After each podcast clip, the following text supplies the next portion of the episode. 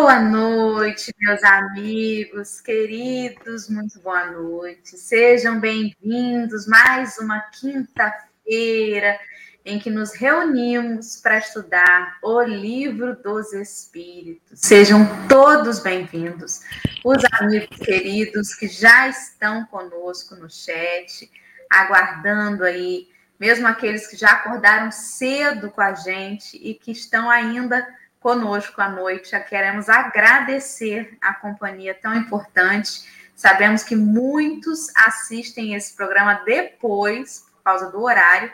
Então, não importa a hora que você esteja conosco, seja bem-vindo assim mesmo. Boa noite, querida amiga Verônica, seja bem-vinda. Boa noite a todos. É um prazer novamente estarmos aqui juntos para estudarmos o livro dos Espíritos. Que coisa maravilhosa! É sempre muito bom nós aprendermos sempre, né? Sempre, sempre. Boa noite, Henrique. Tudo bem? Boa noite, boa noite a todos. Boa noite especial a todos aqueles que não pularam o livro dos Espíritos, todas as introduções, prolegômenos, esse um ano de estudo antes de começar. Hoje é com muita emoção que eu digo que leremos a primeira pergunta do livro dos Espíritos. Eu queria agradecer por essa oportunidade. Ale, boa noite, Ale. Bom. Oi, meu povo, boa noite. Estou nessa mesma expectativa de Henrique. Botei até assim no meu livro. Enfim, iniciamos as perguntas. Aê! Está escrito no meu livro. é a primeira vez que eu também estou estudando o livro dos espíritos, pergunta por pergunta. Porque nos estudos a gente sempre vai lá, pensa uma coisa, pensa outra, né? Mas essa interação, essa roda de conversa que a gente tem aqui, ela é riquíssima isso para mim me traz muita alegria. Boa noite, meu querido xará e amigo Alexandre Veloso. Como que você está, querido? Boa noite a todos. De Sepetiba, agora para Casimiro de Abril. Estou saindo da região da Zona Oeste do Rio de Janeiro para vir morar para a Baixada Litorânea. Se Deus quiser ficar pertinho do meu povo do Café com o Evangelho. E vamos a mais um estudo agora aprender sobre Deus, sobre é, a espiritualidade e bora estudar. Não vou me alongar não. E tentar tampar um pouquinho minha careca, né, gente? Pelo amor de Deus. Muito bem, muito bem. Então, eu vou convidar todos para a gente fazer uma prece para que a gente seja intuído, né?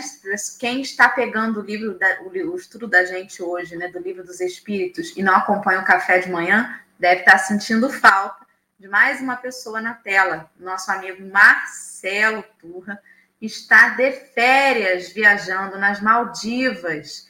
E aí ele não pôde estar com a gente. Se o Marcelo souber que a gente está falando isso, né? que ele foi para as Maldivas.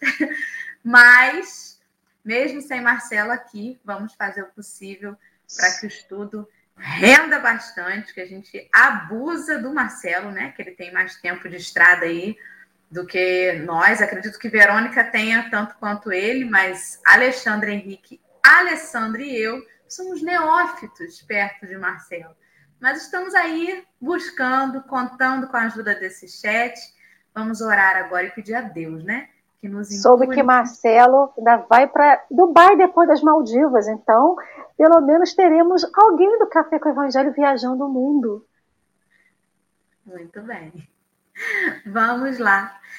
Vamos orar? Vamos nessa noite agradecer a Deus pelo dia que tivemos até aqui. Não importa como ele tenha sido, nós estamos aqui reunidos desejando estudar, conhecer mais, desejando abrir nossa mente, aumentar a asa do nosso conhecimento, para que a nossa moral acompanhe devagar e sempre em frente. Que a espiritualidade nos utilize como instrumentos, mas saibamos que toda ajuda vinda do alto será bem acatada bem acolhida pelos nossos corações e a mensagem importante é a do codificador, é da doutrina espírita. que, e não o que, os nossos achismos, né? Que a gente seja bastante sério nesse estudo, com a leveza, que é tão característica do nosso grupo, mas com seriedade. Ajuda-nos, Senhor, a compreensão de tudo aquilo que a gente for ler nessa noite. E assim, pedimos licença para então começar. E assim, vamos que vamos. Alexandre, até logo. Daqui a 15 minutos a gente troca aí com Verônica. E vamos lá. Nós estamos, então, finalmente começando o primeiro capítulo, que vai tratar de Deus. Nós separamos, a priori, as três primeiras perguntas. Mas estamos aqui achando que talvez a gente consiga entrar para mais perguntas se o tempo for pouco, né? Se a gente achar que, que for rapidinho aí nas três perguntas, a gente avança. Se não, sem pressa. Nós não temos pressa nesse estudo. Deu para perceber, né? Que isso aí já estão dez meses para começar a primeira pergunta. Então, pressa é o que não tem mesmo. Vamos lá, eu vou colocar aqui é, a pergunta, e aí um de vocês lê no livro, vou botar Henrique primeiro, então, para fazer a leitura da resposta de que é Deus? A primeira pergunta do Livro dos Espíritos. Querido Henrique, por favor, você pode ler para nós o que está escrito no seu livro?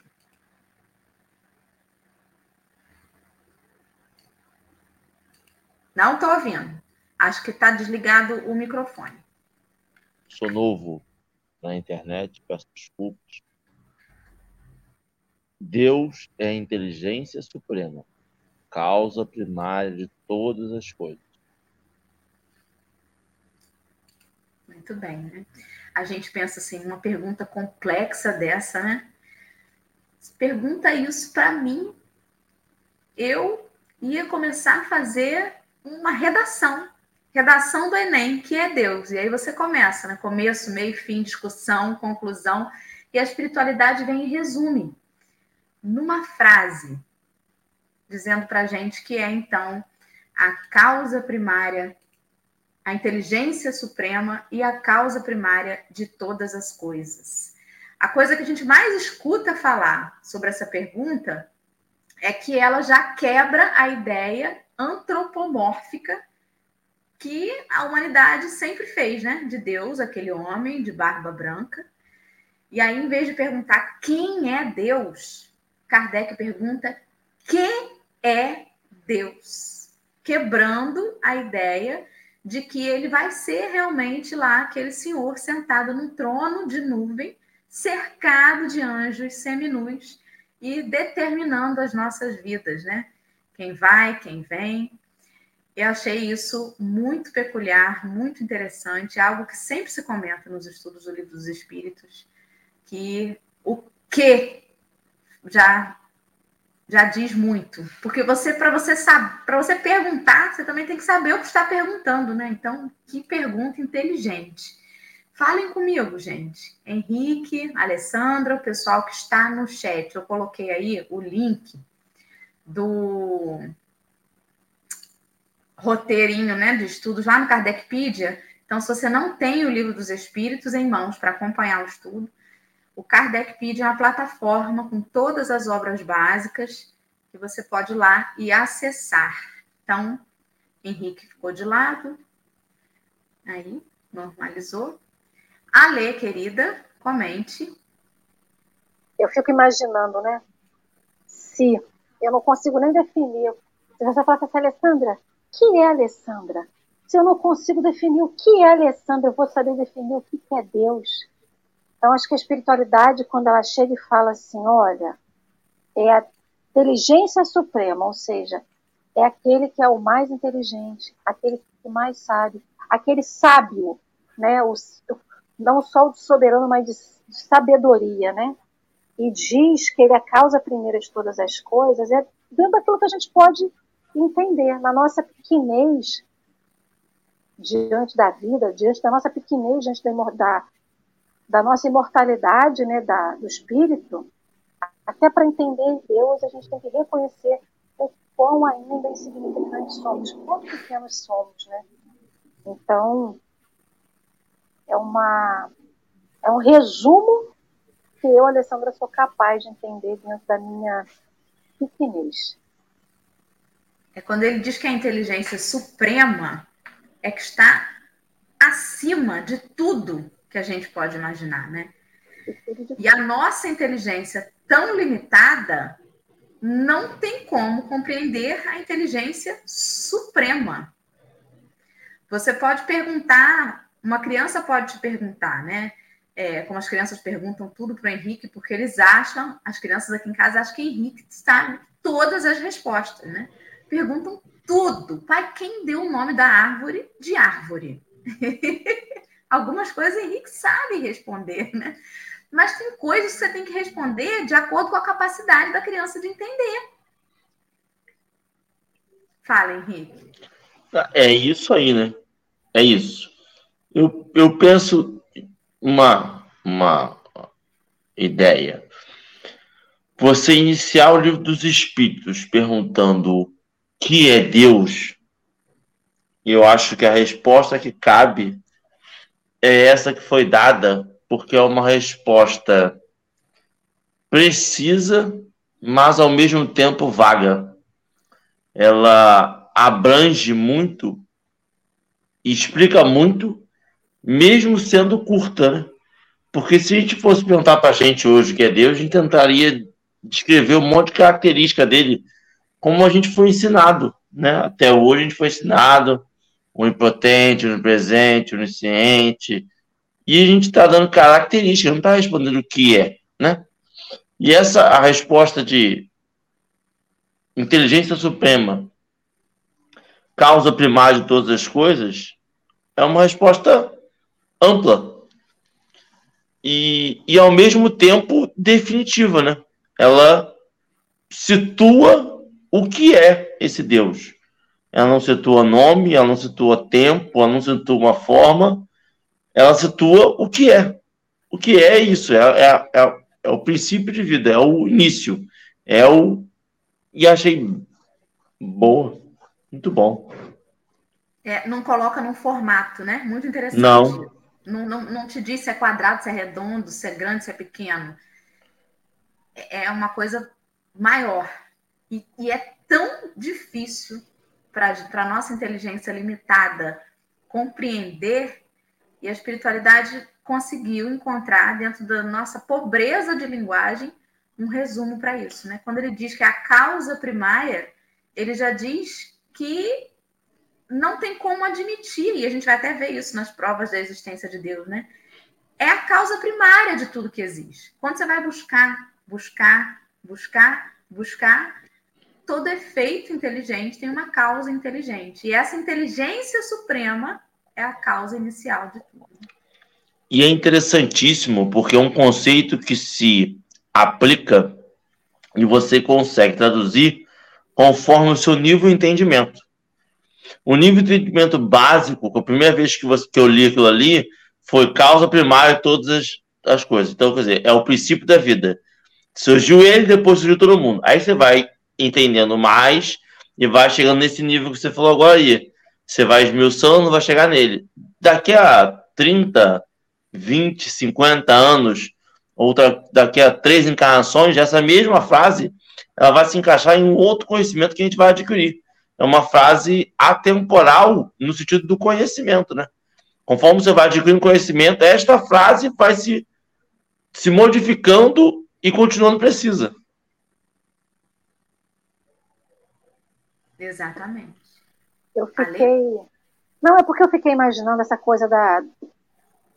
A gente explica de acordo. Qualquer coisa a gente explica de acordo com a fase, fase etária, a faixa etária de determinada pessoa, né? Então, se eu chegasse e perguntasse o que, que é isso aqui, o que, que o Henrique está tomando, a gente vai dizer o quê? É água. Mas imagina, Henrique amanhã vai acordar, vai chamar as crianças, olha, isso aqui não é água, isso aqui é H2O.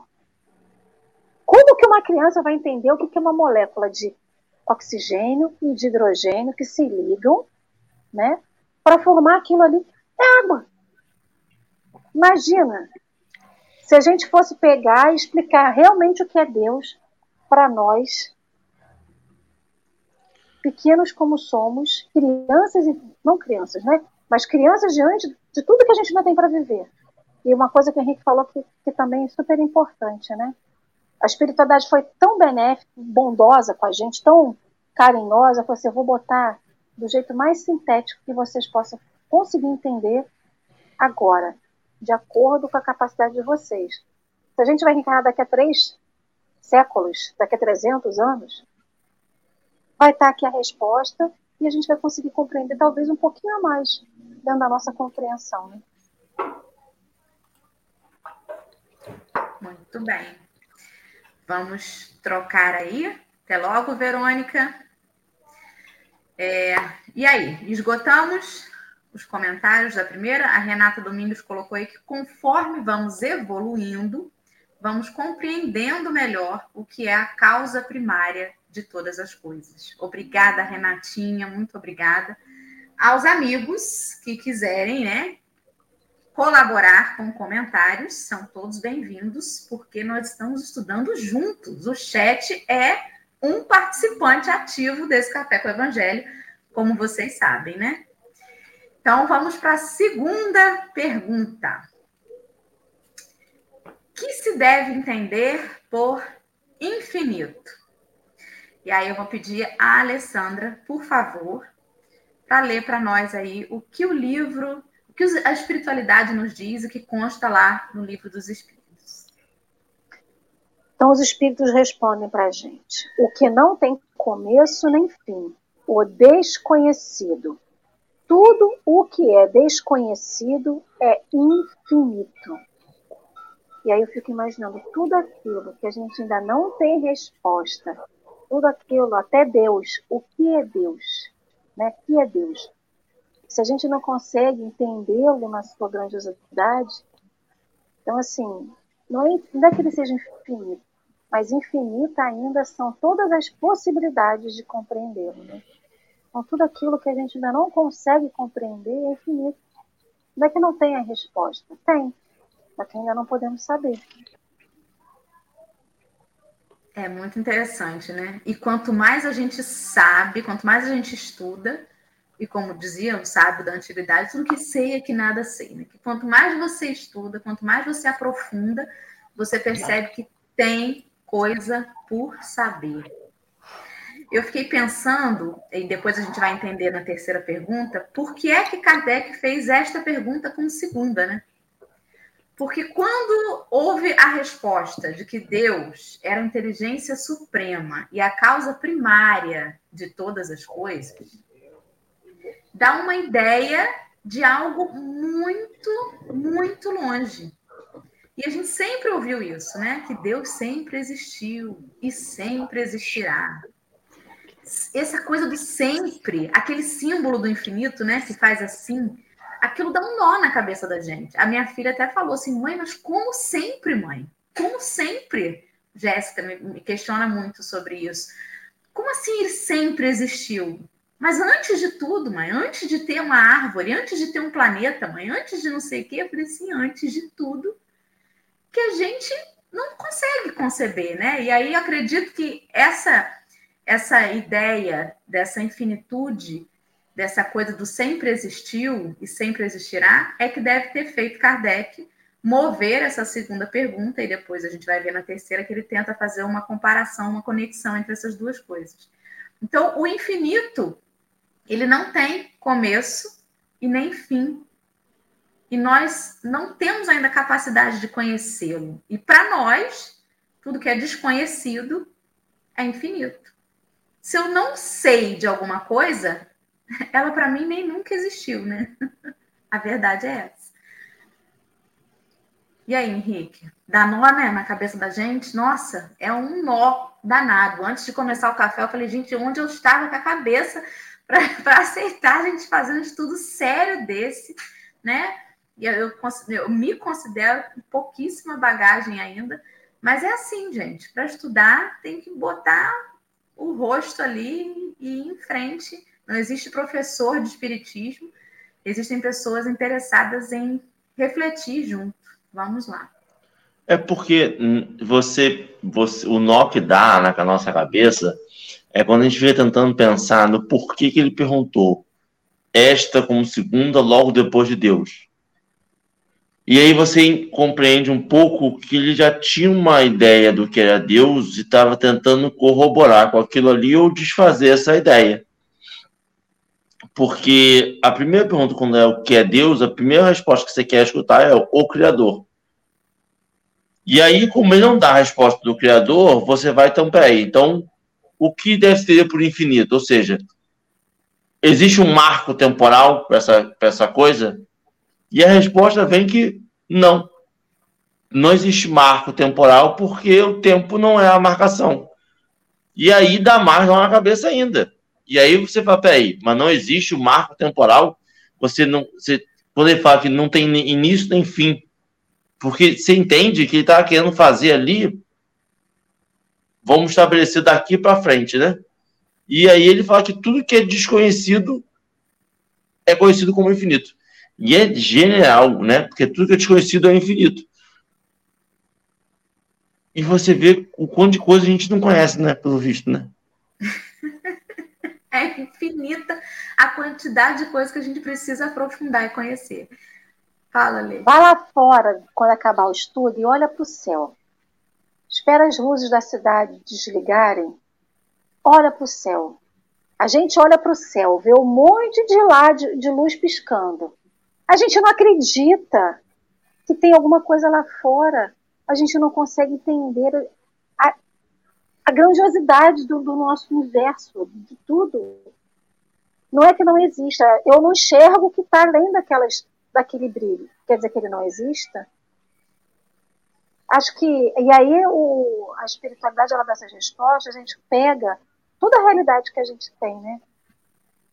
A falta de conhecimento de um determinado assunto que a gente não tem, a gente não conseguir definir aquilo que a gente vê e a gente acha que não existe, né? Então, se não existe, se, não, se eu não consigo ver, não existe.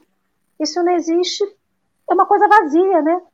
E na verdade, a gente, tudo isso cai por terra quando a gente chega aqui no livro dos Espíritos e vê que não é porque a gente não enxerga, porque é desconhecido, que ele não existe. Tudo tem um propósito.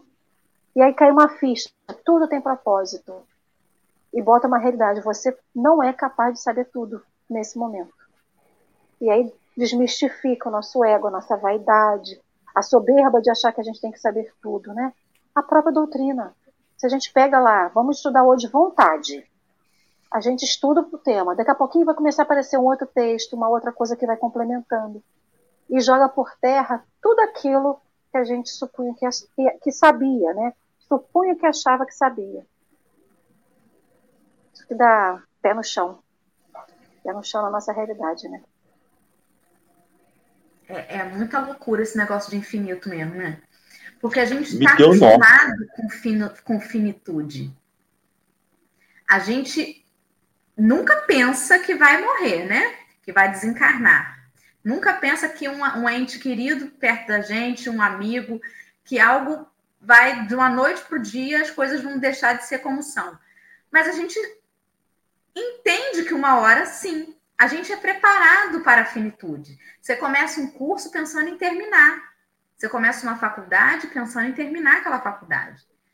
Né? Você sabe que tem o período da infância, mas você sabe que tem uma, um, um, horário ali, uma data específica, por volta de tantos anos, aquela infância termina. Então a gente está acostumado com esses ciclos. E aí, quando a gente começa a estudar que Deus é imutável, você pensa assim: não tem ciclo. É a inteligência suprema, é a causa primária, é imutável. Aí vem a terceira pergunta, que obviamente a gente já liga, né? Caramba, então Deus é o infinito? Que foi exatamente o que Kardec perguntou porque ele sabia o que passava na nossa cabecinha. Quando a gente ia estudar isso, a gente ia, obviamente, ligar uma coisa a outra, né? Henrique, o que a espiritualidade respondeu dessa terceira pergunta? Poder-se-ia dizer que Deus é o infinito? Vou ler aqui. Definição incompleta. Pobreza da linguagem humana. insuficiente para definir o que está acima da linguagem dos homens. Deus é infinito em suas perfeições, mas o infinito é uma abstração. Dizer que Deus é o infinito é tomar um atributo de uma coisa pela coisa mesma. É definir uma coisa que não está conhecida por uma outra que não está mais do que a primeira.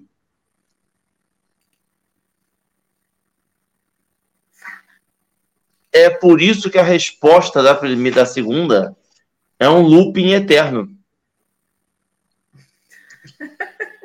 É, olha como é que é o looping. Quer ver? Ó, vou trocar uma, uma coisinha, dois pontos por um E. O que não tem começo nem fim. Dois pontos. O desconhecido. Dois pontos de novo. Tudo que é desconhecido é infinito. E o que é infinito é o desconhecido. É um looping eterno. Por isso que na resposta que eu falo assim, Deus é infinito, ele só, só, só dá um, um negócio da nossa linguagem mesmo que é fraca. A gente não consegue entender.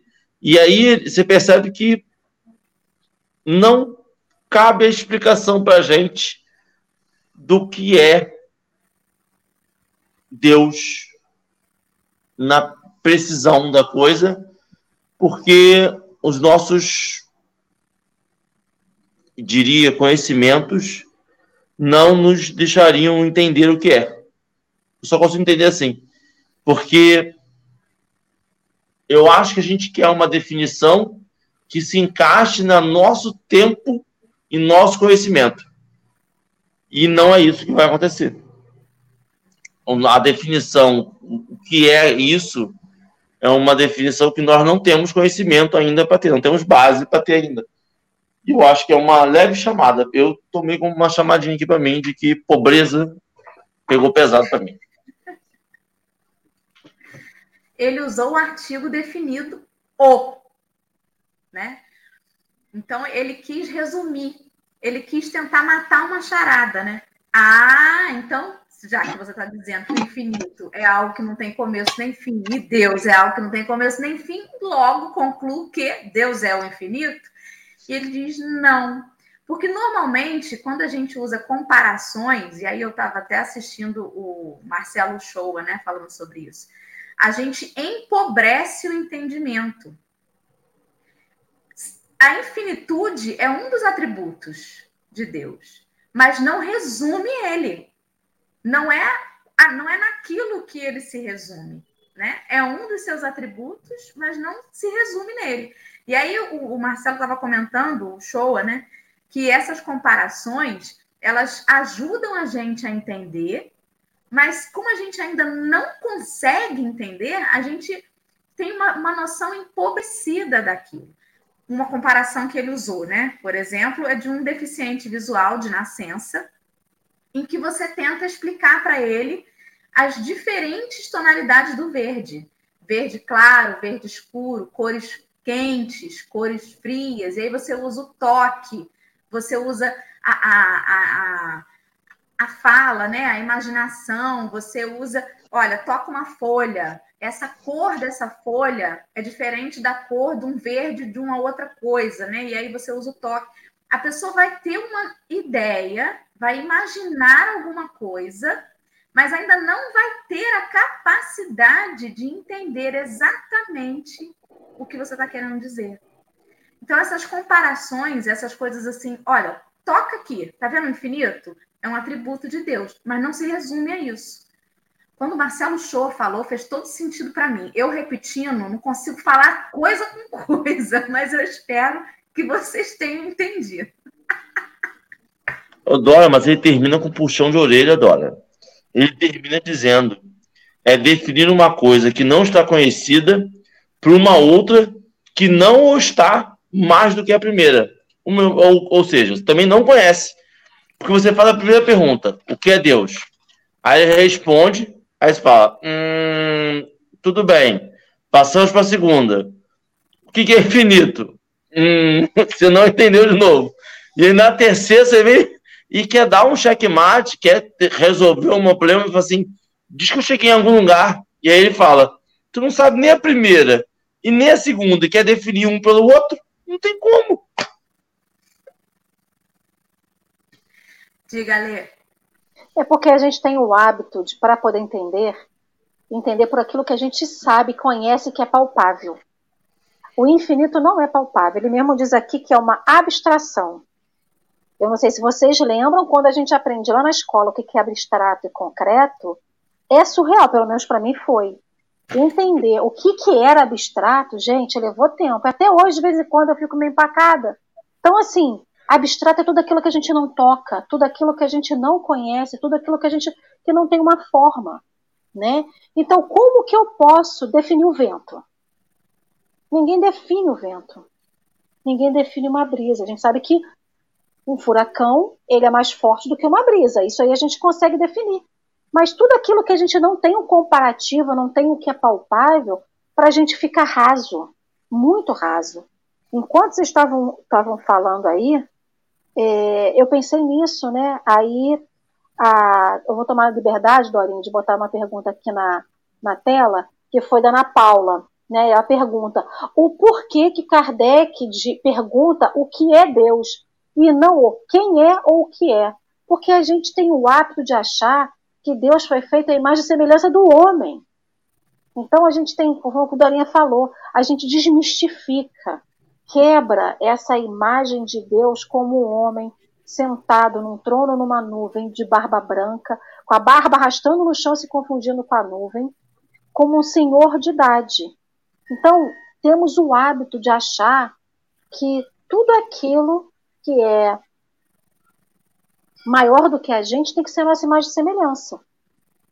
Deus, Jesus veio à Terra no formato de homem. Mas aquilo também não define o que é Jesus. Jesus é muito maior do que o formato humano. Hoje a gente consegue compreender, a gente se olhando, homens em cima de duas pernas, dois braços, cabeça, tronco e membro, que é o que define o ser humano. E tudo que foge disso para a gente é anormal.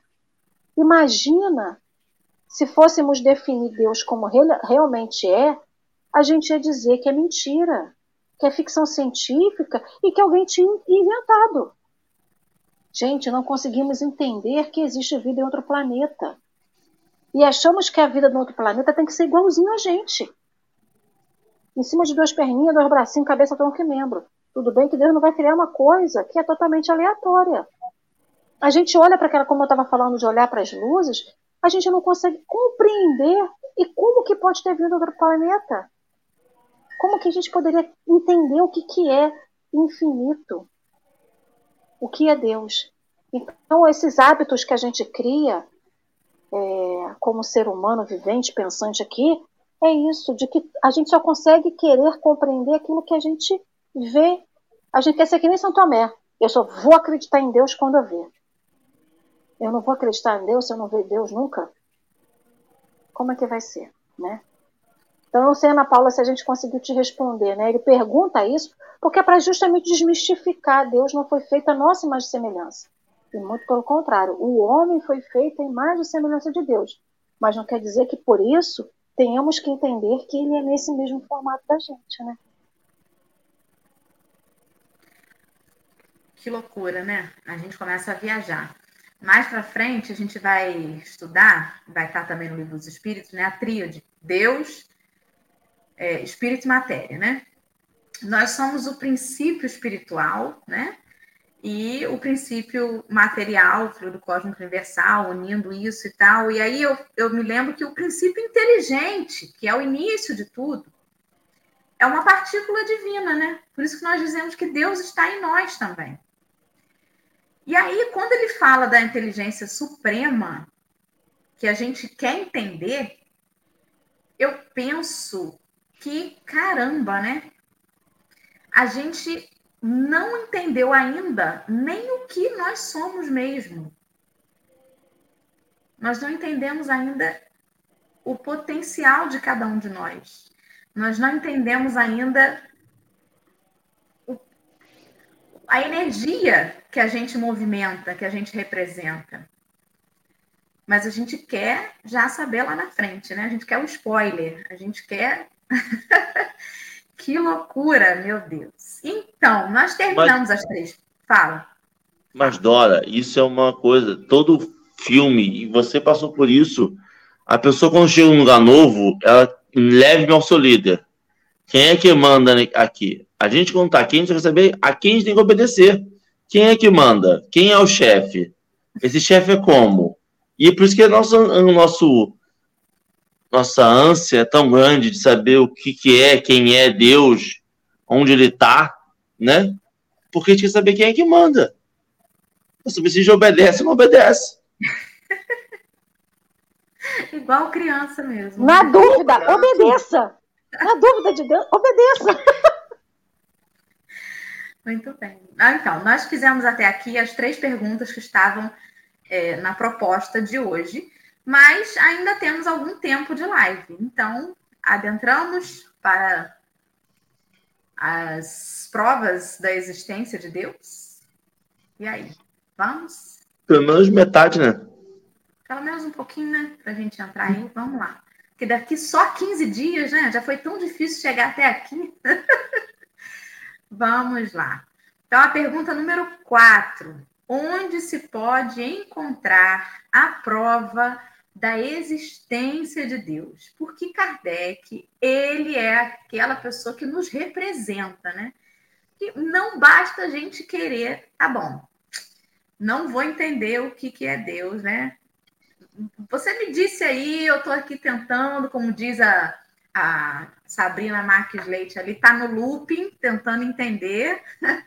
Mas agora me diz aí, onde que a gente pode encontrar a prova da existência de Deus? E aí me remete, que interessante, a primeira pergunta ser que é Deus, já admite a existência de Deus. Quem pergunta isso já admite a sua existência. E agora ele vem perguntar onde se pode encontrar a prova dessa existência. Quem foi que leu a última? Foi o Henrique, né? Agora, a Lê, por favor, minha amiga. Ai, ai, vamos lá. Num axioma que aplicais às vossas ciências, desculpa, num axioma que se Ixi, gente, calma, volta a fita. A pergunta, vamos na resposta. Num axioma que aplicais às vossas ciências, não é efeito sem causa.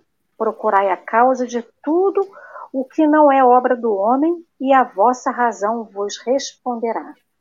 Essa foi a resposta dos espíritos. Aí Kardec embaixo vem e faz um comentário. Para crer em Deus, basta lançar os olhos sobre as obras da criação. O universo existe, logo tem uma causa. Duvidar da existência de Deus seria negar que todo efeito tem uma causa e avançar que o nada pôde fazer alguma coisa. Eu não sei nem o que responder diante disso tudo. Só posso dizer que eu assino embaixo que eu concordo. Porque olhar para a complexidade do corpo humano e achar que isso foi só a obra da junção de dois gametas e que originou um corpo é reduzir muito uma obra, né? Então, se a gente fosse dissecar, né, dissecando o nosso corpo, como que uma célula funciona, o abrir e fechar dos olhos, é, a fala, até o processo de, do, da, do desenvolver de uma criança, que a gente até falou aqui outro dia, recentemente no café, né, da junção de duas células que se divide, que não sei o quê, aí origina os dedinhos, a cabecinha, a barriguinha, o pezinho. Gente, como que a gente pode não acreditar em Deus olhando um para os outros?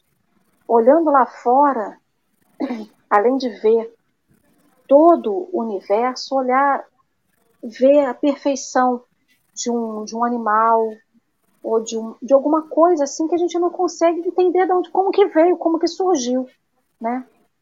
É, e isso aqui me traz um pouco, viajar um pouquinho agora, eu li aquele livro Crônicas de Nárnia. Não é o livro, não é o filme, é o livro, né? E quando eu li, eu já era espírita. Então, como que cria esse Nárnia? Um leão que abre a, pelo seu sopro, aí ele cria os animais, os animais que rastejam, os animais que, que andam, né? em quatro patas, e aí ele abre, no sopro dele ele vai criando, aí cria um homem, e cria um poste. Então, assim, eu fico imaginando, nem fico imaginando como que Deus pode ter criado isso tudo, né? Mas só de olhar isso tudo e de ver que pelo amor dele, pelo poder dele, pela benevolência dele, tá todo mundo aqui. Todo mundo. É porque a gente ainda tem essa visão da criança, né? Que acha que criou assim, pronto como tá. As crianças perguntam isso sem parar, né? Quem criou a primeira casa? Como se a pessoa tivesse, de repente, sabe de uma coisa, vou pegar esses tijolos aqui, vou juntar tudo, vou botar um cimento, vou botar um telhado, vou pintar, pronto, para criar a primeira casa. Não é assim, né? Mas a gente acha que as coisas foram criadas já assim, como estão aqui agora. Quem criou a primeira rua? Elas perguntam de vez em quando isso. E as coisas são paulatinamente sendo desenvolvidas. A ciência já mostrou isso para gente. E é justamente na ciência que eu vejo a prova da existência de Deus. Porque a ciência me, me, me mostra que é tudo tão no lugar, tudo tão encaixado, tudo tão matematicamente perfeito, que para o homem ter se desenvolvido tal como está, mas vindo, né, estudando o passado, no homem primitivo, de como ele veio, de como eram seus ancestrais, e aí vai puxando para trás, como as espécies saíram da água, você percebe uma continuidade, não há um atropelo, não há uma violação, é uma lei natural. Perfeita. Tudo vai se encaixando como, como se tivesse que ser. E não tem como ser uma obra do acaso. Não tem condição de ser uma obra do acaso, porque é muito perfeito, né? E, e aí que ele vem e, e, nos faz esse convite. Eu acho assim tão. As pessoas falam muito que Kardec era muito racional. Mas eu vejo Kardec um homem muito sensitivo. não é nem se seria sensitivo, mas um homem sensível. Até sensitivo também, porque ele era muito inspirado, né? Mas sensível, porque olha o convite que ele nos faz. Basta se lance o olhar sobre as obras da criação. É um convite. Ou seja, vede, perceba, observe. Porque nem tudo vai ser colocado numa frase para te explicar. Nem todas as coisas, elas são resumidas a um conjunto de palavras. Tem coisas que você simplesmente percebe sente, observa. É assim até quando a gente entra em ambientes e de repente percebe um clima, sem ninguém falar nada, sem ninguém explicar nada. Então, que sensibilidade do Kardec de perceber que, olha, realmente, para responder isso, talvez basta calar, silenciar e observar. Né? Que coisa interessante. E aí, Henrique? Dora, é,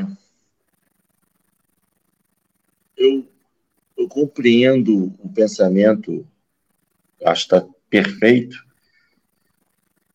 mas eu acho que a resposta dá uma margem para interpretação bem simples, né? Porque ele fala: procura, procura a, procurar a causa de tudo o que não é obra do homem, e a vossa razão responderá à prova da existência de Deus, né? E, e aí a gente pode, tem vários exemplos, o pessoal do chat está dando vários exemplos de, de, de que cada um vê a sua resposta de Deus ali, né? e você disse que é tão milimetricamente calculado, a vida na Terra é um negócio que deixa todos espantados até hoje. No sistema solar só tem um planeta que tem uma lua só. e isso afeta o movimento de marés no, no, no planeta Terra, que possibilita a vida, né? E é tão milimétrico, é tão. Tudo bem, você pode imaginar que, ah, não, mas também é estatística prova. Você tem um universo infinito, um universo com bilhões de estrelas, uma delas ia ter vida. Beleza, uma delas ia ter a vida que a gente tem aqui agora. Mas ou você acredita nessa casualidade, ou você acredita que você é apenas um. nesse universo gigantesco, infinito em expansão, você é apenas uma casualidade disso, ou você vê uma razão naquilo ali, uma razão no, no, no porquê que, depois de tanto tempo, ainda não conseguiram identificar o bóson de Higgs, essa partícula de Deus, ou porquê é tão difícil algumas respostas. E aí ele dá a resposta de que você pega essas mesmas leis que você já estudou, da física, da ciência, da matemática, das nossas ciências, né? E você aplica para essa questão filosófica, e essa questão filosófica vai se autorresponder em cada momento, em cada parte da nossa vida, essa questão filosófica vai dar uma resposta. Achei muito bom. Muito bem, muito bom. Muito obrigada ao pessoal do chat que está interagindo. O pessoal de noite fica um pouco mais calado, né? Mas a gente entende. Primeiro que o assunto dá um nó mesmo na cabeça da gente. E segundo que está todo mundo assim cansado no final do dia, mas não desiste não, gente. Vamos seguir. Mais uma pergunta aí, que é a quinta. Que consequência se pode tirar do sentimento intuitivo que todos os homens trazem em si da existência de Deus? Que coisa, né? Porque quando ele falou para gente observar, falou para gente sentir, olhar ao redor, procurar em tudo aquilo que não foi é, obra do homem, ele veio dizer assim: a própria razão te responderá, porque você vai usar o axioma, ou seja, o fundamento da ciência. Então, eu não estou falando aqui de uma quimera. A ciência que vocês utilizam já diz que toda, todo efeito né, tem uma causa. Mas aí ele vem dizer, e aí eu venho de novo dizendo, que eu acho que Kardec era muito sensível. Porque não tem como, por mais que a razão te diga, você tem aquele feeling, né? Aquele sentimento de que tem algo além. Acho muito interessante quando a gente vê é, as histórias né, dos nossos antepassados, a maneira como eles olhavam para o desconhecido e, e, e, tinham aquela intuição, né? Os nossos antepassados, muitos cultuavam é, o Deus Sol, o, o, trovão. Então, eles viam nos elementos da natureza que eles não sabiam explicar as razões, eles viam que tinham algo além. Tem algo que não está no meu controle, enquanto mero ser humano aqui. Tem algo por trás disso tudo. Tem algum roteirista aí nessa história, né? Então, é esse sentimento intuitivo que todos os homens trazem em si da existência de Deus. Que consequência se pode tirar disso? Vamos lá. Quem responde? Henrique agora, né? Sou eu? É. A de que Deus existe. Pois, de onde lhes viria esse sentimento se não tivesse uma base? É ainda, é ainda uma consequência do princípio. Não há efeito sem causa.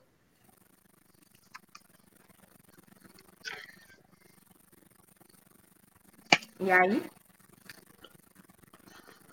E aí é tudo que a gente já falou. Sobre isso aí. Estamos andando É porque, na verdade, é um pensamento que a gente para para pensar que em todas as gerações, todas as sociedades, todo mundo onde se reuniu três pessoas tinha um pensamento, se cultuou uma divindade qualquer que seja. Por desconhecimento, algumas atribuíam ao politeísmo toda atividade que não era conhecida era advindo, advindo de algum deus, alguma divindade, ou seja, por uma necessidade, né? Porque a gente, a, os cultos religiosos vão evoluindo junto com a sociedade, né? Então, depois de um tempo, você teve uma, uma religião que precisou, que colocou o homem como centro do universo. Depois, uma outra religião que precisou subjugar um pouco mais o homem à vontade de Deus. E, mas é interessante porque nenhuma conseguiu negar Deus. E até mesmo o ateu, a grande prova da existência de, de, de que não existe Deus é o Deus não se provar para ele. Né? Ele não mostrou até hoje a cara dele. Então, quer dizer, no fundo, ele tem uma, uma, uma esperança de que ele está ali, né? Ele tem um. Peraí, mas por que não fala comigo? Então, tem uma crença ali, né?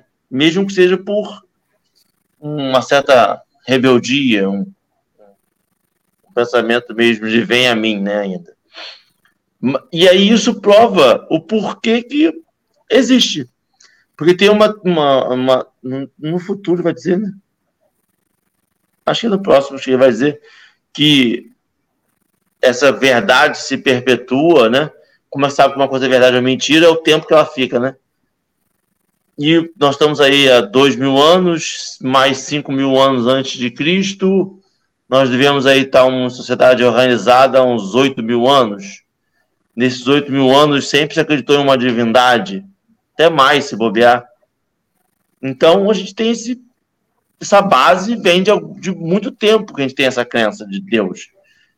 E acredito que já teve muito ateu nesses oito mil anos aí, tentando provar a não existência ou se agarrando nesse.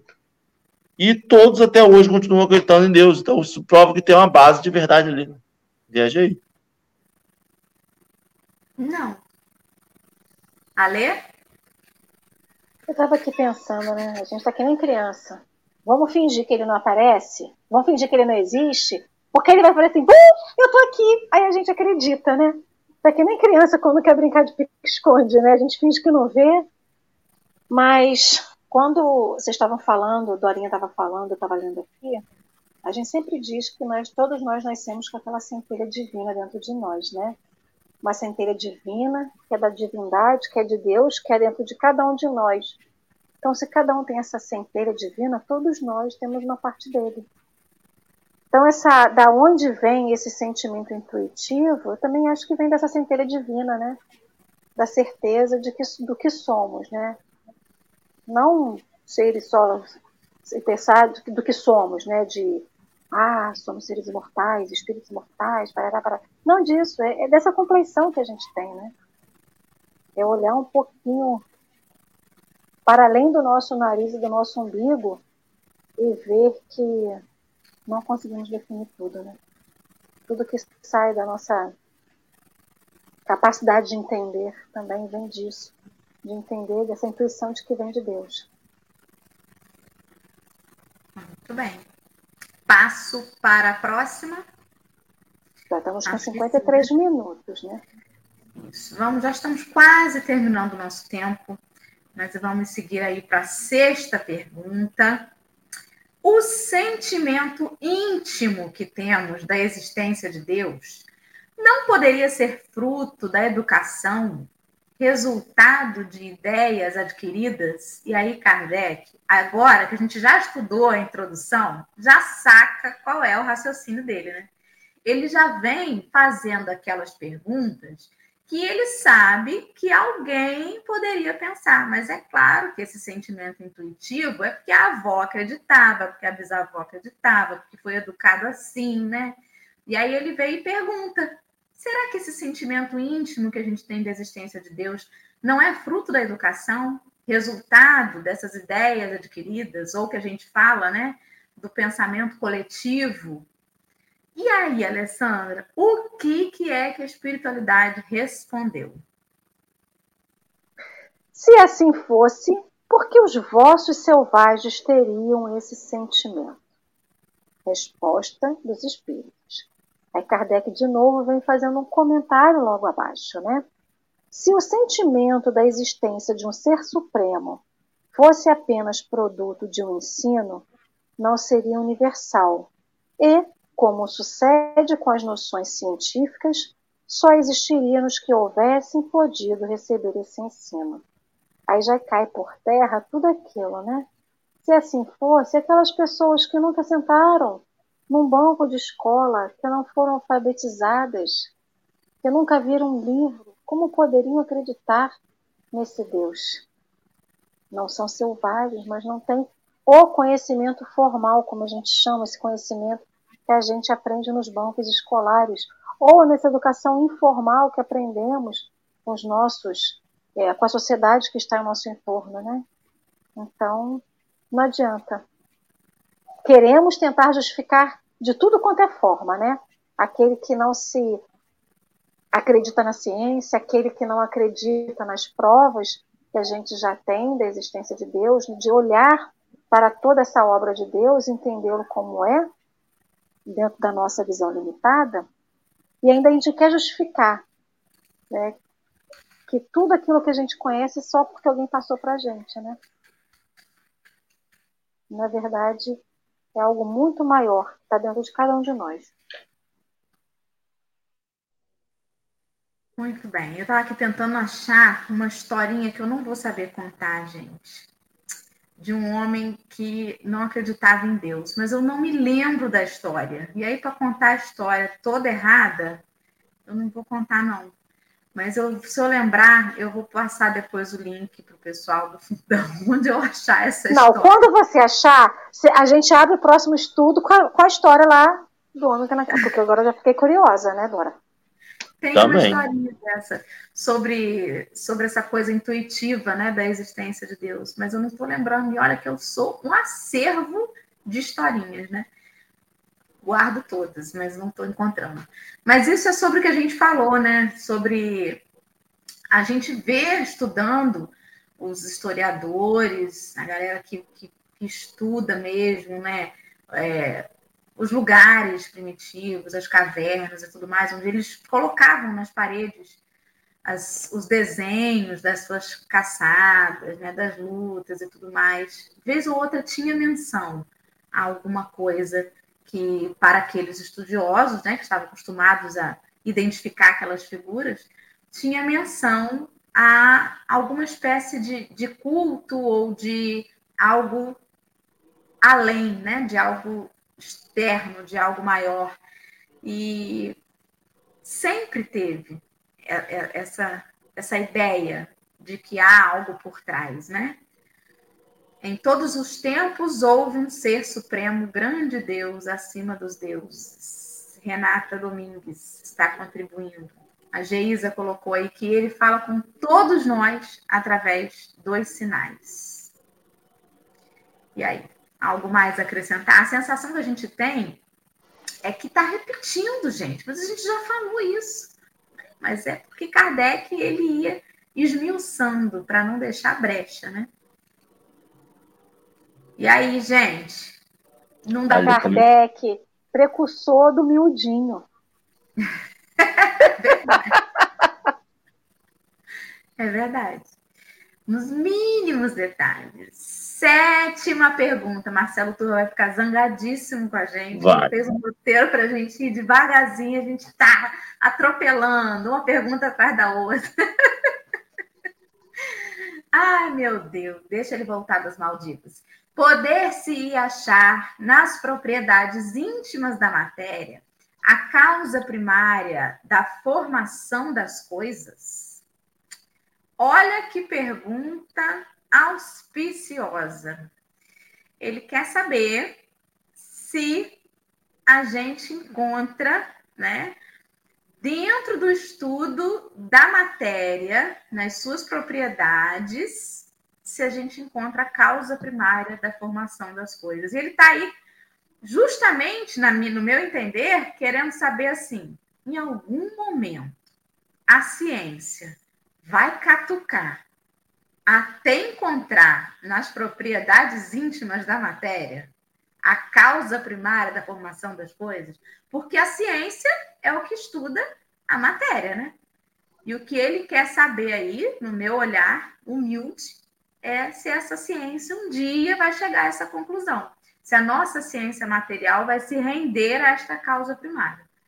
Alessandra, acho que é você agora, né? Vamos lá, meu povo. Mas então, qual seria a causa dessas propriedades? É preciso sempre uma causa primeira. Resposta dos espíritos. Kardec embaixo acrescenta. Atribuir a formação primeira das coisas às propriedades íntimas da matéria seria tomar o efeito pela causa, pois essas propriedades são, em si mesmas, um efeito que deve ter uma causa. E está respondido, né?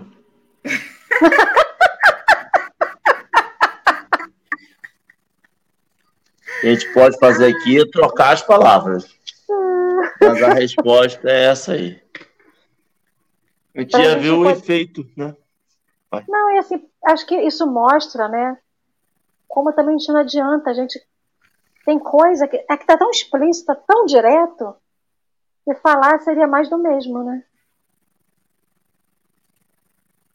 Sim, é o que ele está dizendo. Você Vocês vão tem uma palavra. Vai lá. Vocês vão catucar, catucar, vão lá querer achar, como dizem, como lembrou Henrique Bosman de Henrique, vocês vão lá procurar. Mas quando achar, vocês vão se perguntar assim: tudo bem, achei, mas da onde veio? e aí? Da onde veio? É, quem veio primeiro, o ovo ou a galinha, né? E, é e talvez, até, talvez até mais do que, do que isso, é lembrar que o que ele fala é causa, é o que motivou aquilo, que causou aquilo. E isso a gente não vai ter como identificar. Porque o que causou aquilo é antes da coisa. E a gente não tem registro histórico do antes. Como é que eu vou tirar a foto da primeira máquina fotográfica? Não tem como. A primeira é a primeira. Tem foto dela? Só se for da segunda para a primeira. Então, tudo que a gente vai procurando são as consequências da causa. E a gente vai tentando identificar nas consequências da causa a causa, a, a... mas a gente não vai saber nunca o que é aquela coisa. Não sei se eu conseguir explicar ou ficar mais confuso agora. Aí, a Renatinha lembrando que a ciência desfaz a partícula da água, mas não consegue criá-la na sua perfeição. Acho isso fantástico também, né? Que coisa, né? Que coisa fantástica. Muito bem, temos uma hora de live. Daqui a pouco meu telefone toca diretamente das Maldivas para a gente tomar um puxão de orelha, de ter chegado até a sétima pergunta. Quando o Marcelo chegar de Dubai, a gente já vai estar na metade do livro. Mentira, gente. Quero, então, agradecer a todos. Vou botar Alexandre de volta na tela para participar com a gente desse encerramento. Quero agradecer a todos vocês por esta oportunidade de estarmos juntos, dizer que dá um frio na barriga estudar o livro dos Espíritos, dá porque eu reconheço quão limitada a minha consciência, a minha capacidade cognitiva ainda é. Mas a gente insiste. Eu tenho certeza que daqui a um tempo a gente voltar de novo nessas perguntas, talvez a gente já consiga avançar um pouco mais, né? Já consiga entender um pouco melhor. Não é para assustar, não é para ninguém correr do estudo. De segundo, dizem aí na turma do café que a gente vai chegar a estudar até a Gênese aqui um dia. E nós vamos, gente. Talvez minha meta, né? Minha meta. nós vamos, porque se a mensagem chegou, é porque a gente já conseguia fazer alguma coisa com ela. Então, não é para afugentar, pelo contrário, vamos que vamos, vem junto. Se você pegou o estudo até agora, é importante lá atrás pegar a introdução que a gente estudou. Tem muita coisa aqui agora, lendo até essas perguntas agora, eu, minha cabecinha voltou lá nos encontros que a gente teve, então é importante cada pedacinho ser estudado. Obrigada, Alexandre, bocejando na tela, de bocão aberto, né? Dizendo já que está tarde, já para de falar e vamos encerrar logo essa live. Verônica, querida, que se disponibilizou para estar conosco hoje, mesmo com as dificuldades né, do dia a dia. Obrigada, meu amor, pela sua companhia. Obrigada, Henrique. Obrigada, Alexandre. Quero perguntar se Alexandre e Verônica querem falar algo para finalizar esse estudo, se querem acrescentar alguma coisa. Quer, Alexandre? Não? Só agradecer. E Verônica, quer falar?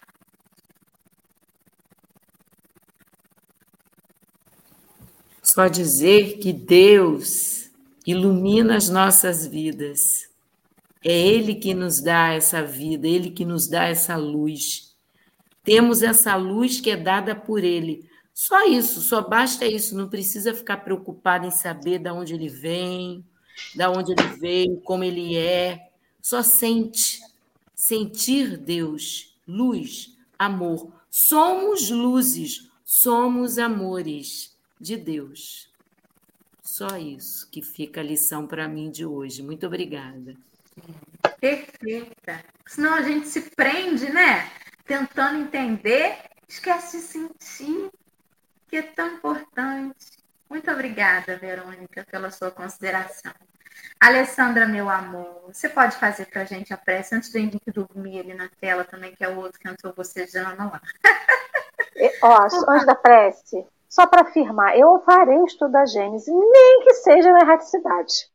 Então, assim, estarei no café com o Evangelho, mesmo depois de morta.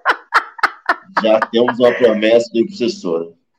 Ué, não, obsessor não, vou estar estudando, filho, vou estar lá no caminho. Ai, amigos queridos, só digo uma coisa, complementando o que a Dorinha também da prece, não desistam, não desistam de nós, né? Talvez não tenhamos respondido, conseguido explicar ou conseguido colocar em palavras tudo aquilo que a gente sente de Deus, mas não desistam de nós. Estejam aqui conosco, sempre, não só às quintas-feiras, as nossas manhãs de estudo. Segurem nossa mão, não soltem. Então, vamos nesse momento rezar para agradecer a Deus.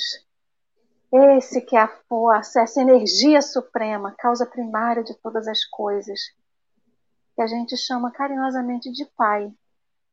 Deus, você, esse amor supremo, essa luz suprema, a bondade, a misericórdia suprema. Mesmo que a gente não consiga ainda te definir em toda a sua grandeza, que possamos te sentir no nosso coração, que possamos te sentir em cada célula do nosso corpo. E que te pedimos agora nesse momento, ilumine nossa consciência para que possamos conseguir sentir dentro de nós o seu amor, que é tão gigante por nós, que o nosso amor por você também seja uma fagulha do que você sente por cada um de nós. Te agradecemos imensamente pela oportunidade desse estudo, meu Pai querido, nosso Pai querido, porque é através desse estudo que a gente vai se unindo, se fortificando, entendendo um pouquinho mais de tudo que está aí na frente para a gente poder seguir, que é a nossa vida, a nossa caminhada, esse campo que a gente tanto tem estudado, que temos que cultivar, semear, colher. Que a gente não desista, Mestre, como tu não desistes de nós. Obrigado por essa noite. Abençoe a cada um que esteve aqui conosco hoje levando para os lares a saúde, a paz, a harmonia e a iluminação. E assim te pedimos a autorização e a permissão para encerrar mais um estudo com muita luz. Assim seja. E assim vai ser. Boa noite a todos. Vamos todo mundo dormir, que amanhã tem mais café, todo dia tem. Sete horas eu não estou na escala, né? Mas estarei assistindo vocês. Daqui a pouquinho, né? Quem tá na escala?